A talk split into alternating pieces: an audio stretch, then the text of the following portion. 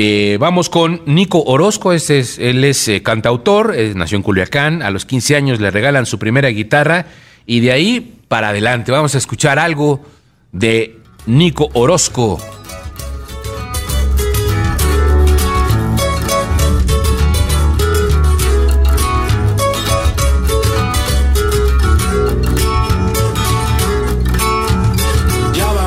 Veces que me paso por enfrente de tu casa. Te veo salir, pero tú siempre me Nico, ¿cómo estás? Qué gusto saludarte. Eres nuestro mexicano rifado. Cuéntanos cómo te la rifas con México. Cuéntanos tu historia, ¿cómo estás? El gusto es mío, eh. muchas gracias por darme el espacio y pues bueno, aquí estamos rifándola, como dice. Pues nada, soy un cantautor de Culiacán, Sinaloa y estoy ahorita promocionando mi nuevo material que justo lo acabamos de escuchar que se llama Como Perro.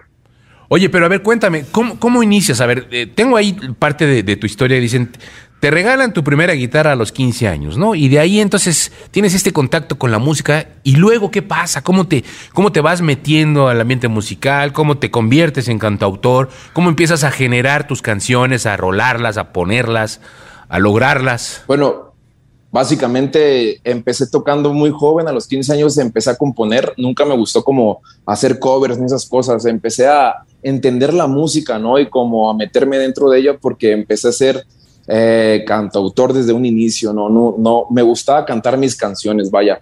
Y esto me llevó a muchas situaciones de mi vida donde empecé a tocar en muchos lugares alrededor de la República Mexicana hasta que me quedé ya parado en, en la Ciudad de México tocando con artistas como Eric Canales de Allison, como Javier Blake de División Minúscula y entre muchos más. Y pues aquí estamos dándole. Oye, cuéntame, ¿cómo, cómo defines este, este estilo musical que estábamos ahorita escuchando como perro, pero también tuve la oportunidad de ahí de escuchar otra de tus rolas? Es como esta, esta mezcla como de, no sé, country rock, eh, indie, eh, banda, no sé, cuéntame, ¿cómo, ¿cómo, lo defines tú? Bueno, yo le, yo le estoy poniendo el nombre básicamente burdo como de corridos psicodélicos, ¿no? Okay. Porque, bueno, yo vengo del rock and roll, vengo, crecí de, de escuchar Pink Floyd, Yes, Nirvana, CDC, muchísimas cosas. Y ahorita en esta etapa de mi vida estoy haciendo música regional con tintes de folk, retomando otra, obviamente sonidos del country y también del cierreño, que pues básicamente nací con ello. Eh, pero también le estoy metiendo guitarras eléctricas, le estoy metiendo este, sintetizadores, entonces esa es como la fusión, ¿no? Y yo de pura broma le llamo los corridos psicodélicos. Ahora, cuando dices estoy haciendo música regional, ¿qué, qué, qué es lo que te inspira? ¿De qué habla esta música? ¿De qué habla este estilo musical? Eh, ¿De qué hablas en este estilo musical en tus canciones? ¿A qué te refieres? ¿A, a, bueno, a la gente de Culiacán? ¿A la gente de México? Eh, ¿de, qué, ¿De qué te inspira?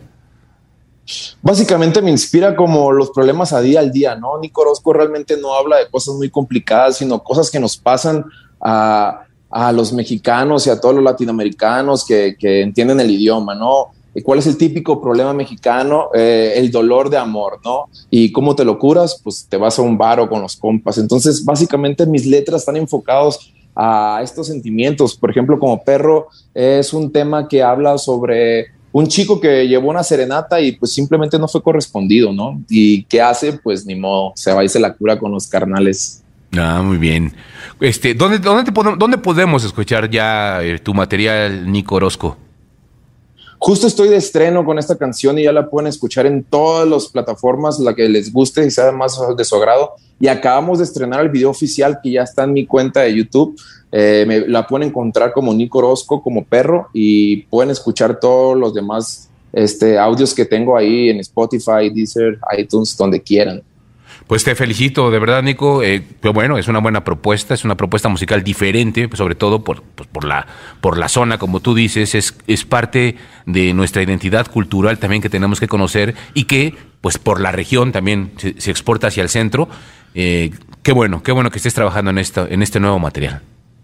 Muchas gracias, eh. ojalá que les guste. Un abrazo, mi querido Nico Orozco, gracias. Cuídate mucho. Muchas gracias a ti, muchas gracias por el espacio. Ahí estamos. Ahí está, Nico, Nico Orozco, nuestro mexicano rifado el día de hoy. Mi querido maestro Trueba, ¿qué, ¿qué vamos a hablar la próxima semana entonces? ¿Qué te parece que la próxima semana platicamos de algo culinario? Platiquemos de.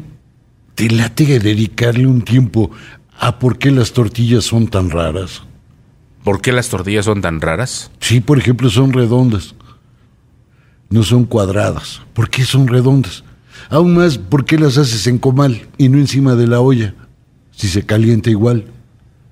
La cultura, yo creo que, yo creo que la cultura mexicana no sería igual si no hubiéramos tenido tortilla. Ah, no, ese, es- ese sí es símbolo de la patria. Sí. Le gana cualquier charro la tortilla. La tortilla derrota a cualquiera, pues.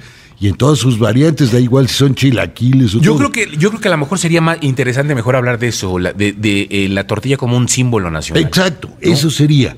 Yo creo y que sí. entrémosle también a pensar en cómo la fuimos convirtiendo en eso. Porque la receta es rarísima, es de las pocas maneras que puedes comer maíz sin enfermarte. Sí, claro. Pero que además ahorita, o sea, ahorita ya es mucho más fácil encontrar tortilla en muchos, en muchos países, en muchos lugares. Claro, aparte claro. de la tortilla. Pero yo sí recuerdo que hace todavía 20 años, 25 años, el hablar de la tortilla era como este simbolismo mexicano en el que decías, tú puedes ir a comer a un restaurante en Estados Unidos que es de comida mexicana, que hay comida mexicana, pero no se come igual por el simple hecho de que la tortilla no sabe igual. Y deja eso, eran estas cosas como, como que será, Como como, una quesadilla a medio inflar, tostadonas. Como de- tipo pan árabe. eh, como Taco Bell. El Taco Bell, sí, exacto. Y el raro. Taco Bell sabía re, re feo, esa cosa amarillosa, de color amarillo congo, para decirlo técnicamente. Era muy fea esa. Bueno, de eso será. De tortillas. De la- el símbolo de la tortilla en- de México. Bueno, gracias, maestro Trueba, gracias a todos, gracias a todo el equipo de QTF. Yo soy Emilio Valles Vidrio, en nombre de la titular de este espacio, Fernanda Familiar. El próximo lunes ya estará aquí con nosotros en punto de la hora. Buen provecho, pásenla bien y los dejamos con toda la información aquí en imagen con Paco Sea. Gracias, buen fin de semana.